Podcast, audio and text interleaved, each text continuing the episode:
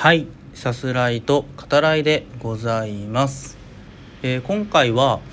えー、ネットフリックス、えー配信が始まりましたね。オリジナル映画「アダムアダム」と、えーいただいたお便りへのねお礼トークをさせていただくんですけどあのお便りねあの一緒にギフトも、えーいただきました、えーくださった方ありがとうございます。以前というかそのちょくちょくですねあの、まあ、また別の方なんですけど美味しい棒をねあのいただいてもいてあのそのこと最近ちょっと触れてなかったのであの美味しい棒をね あのいくださる方もあのいつも感謝しております。さす方です。はい、えー改めてですね、えーお便りとギフト、えーくださった方ありがとうございます。あの今回そのアダムアダムについてお話もしますけど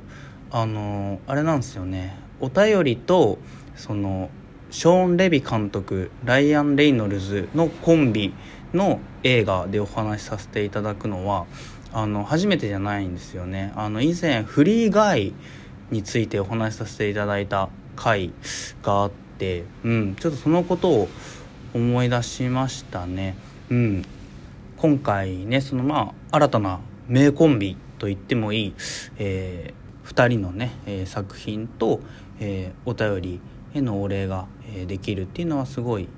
いいありがたいなっていうふうに思いますね。しかもまあ150回っていう区切りの回なので、うん、改めて、えーこれまで聞いてくださっている方々本当に、えー感謝します。あのまあ結構前ではあるんですけどあのラジオトークですね、えー累計再生数が、えー3000を超えましたね。うん。もちろんねそれ以上聞かれてる番組っていうのは本当にまあたくさんあるとは思うんですけどやっぱりさす方にとってはすごい大事な数字ですね。うん。個人的にもやっぱ2000はなんとなく目標にしてましたけどもそれ以上は未知の数 ですね。うん。はい。まあこうやってお話ししてるとちょっと時間がなくなってしまうので、えーお便りですね、えーご紹介したいと思います。えーまあ、先週ですね、え番外編、うん、を配信しましたけど、うんえっと、それに、え共感したということで、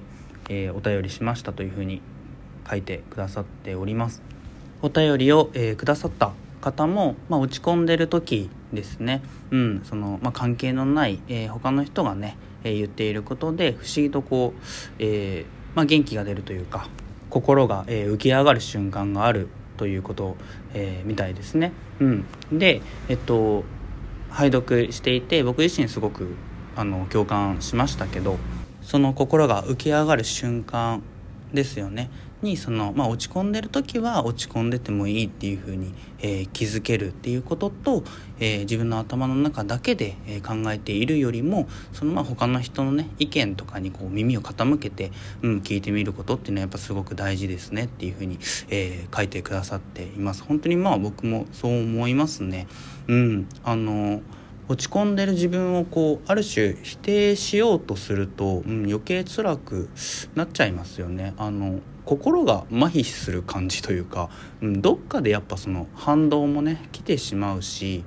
もちろんケースバイケースではありますけど、うん、落ち込む自分を、えーまあ、肯定するというか、えーそして、えー他の人の意見とかね、まあ、思い切ってこう自分以外のものに触れてみるっていうことですよね。うん、あのやっぱりすごく重要だと思いますね。気分転換にもねあのなったりしますもんね。はい。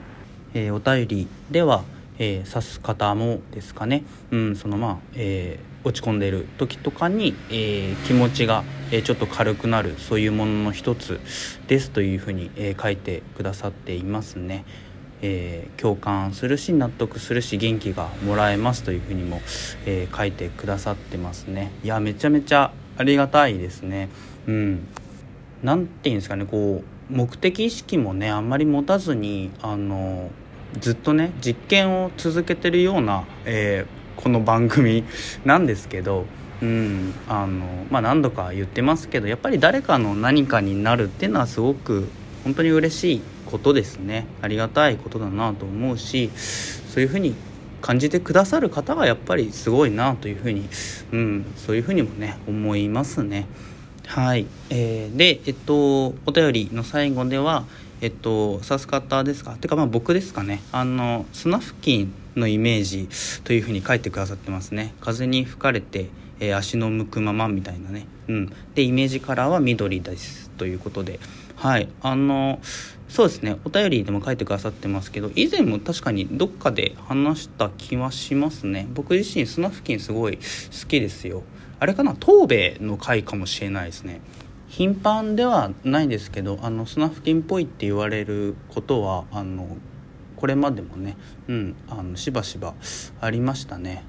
砂付近って確か冬だけですよねムーミン谷に来るのはね、うん、なんかそういうところもあのさすらってる感じというか、うん、あのいいなっていうふうに思いますね。えっと、緑僕すごい好きな色で髪の毛もね緑にした時もあるんですけどあのまあおっしゃる通りと言っていいか分かんないですけどあの砂付近が好きだからです。緑好きなのは。はいあのめちゃめちゃ語れるってわけではないんですけどね砂付近愛をね。うん。ではないけどでもなんかうん意識する時はありますね。憧れですかね。うん。なんかああいう銀融詩人みたいなね。うん。そういう生き方ができるといいって思ってるのかな。ちょっと分かんないですけど。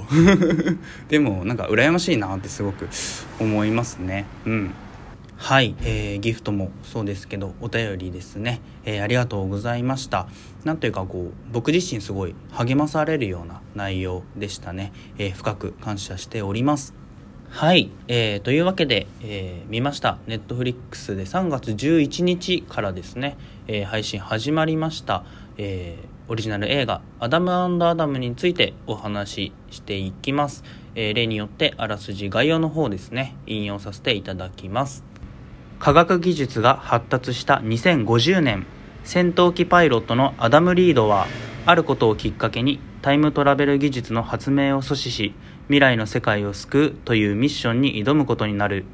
全ての鍵を握る2018年の世界に向かうアダムだったがアクシデントに見舞われ到着したのは2022年の世界だった。そこでアダムはいじめられっ子だが生意気盛りだった12歳の自分に出会う。大人と少年の2人のアダムは噛み合わないながらも時空を超えた冒険を繰り広げその中で次第に絆を育んでいくとなっております。はいあの作中でですねライアン・レイノルズ演じる、まあ、大人のアダムと、えー、マーク・ラファロですね、えー演じる、まあ、人物がまあ出会うシーンがあってあの喧嘩するんですよ。でその時にマーク・ラファロがライアン・レイノルズを殴るんですけどその時のねあの飛び跳ねてあの猫パンチするっていうあのすごいね可愛らしいんだけど 笑っちゃうっていうね。そこも良かったですね。はい、えー、さす方でもお話しさせていただいた、えー、ショーン・レビ監督ライアン・レイノルズ主演、えー、フリーガイのコンビですね。再びという感じですけどあのネットニュースによると、えー、まあ、ライアン・レイノルズのね、えー、起死回生出世作と言っていいデッドプールですね MCU ですよ、うん、の、えー、3作目えー、の監督にショーン・レビがなるんじゃないかっていう話があるみたいですね。あのおそらくライアン・レイノルズの信頼がすごいあるんだろうなというふうに思いますね。はい。で、えっと、今作は例えば「バック・トゥ・ザ・フューチャー」や「えー、スター・ウォーズ」などですねさまざまな、えー、これまでの SF 映画への、えー、オマージュ愛に満ちた作品ですね。誰もが楽しめるいわゆるウェルメイドな、え、見やすい作りになってますね。もう万人におすすめできるそんな映画でもあります。SF 作品と、えー、ポップソングですね。の親和性の高さを、えー、改めて証明するそんな作品でもありますけどあの見ながら、えー、ジェームズ・ガン監督の、え、マーベル・シネマティック・ユニバースの作品の一つですね「え、ガーディアンズ・オブ・ザ・ギャラクシー」を思い出しましたけどあの今回そのゾーイ・サルダナですね。そのガーディアンズに出演してる、え、女優さんですね。もうこれもまた一つのね、オマージュなんだろうなというふうに思います。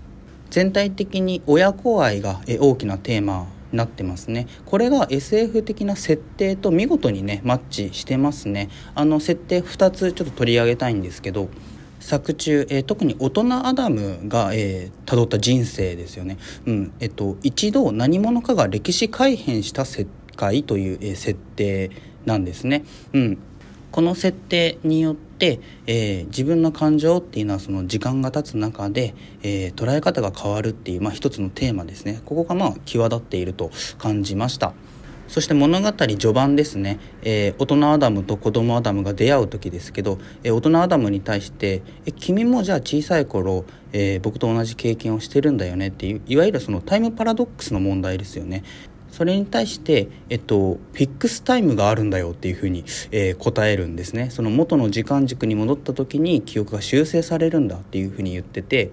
便利な設定だなって最初は思うんだけどこれがクライマックスラストの、えー、感動ですね。観客にしかわからない感動につながるっていうそこがまあ、えー、素晴らしいなというふうに思いましたね。修正されても確かな影響っていうのは残るんだっていうことですね。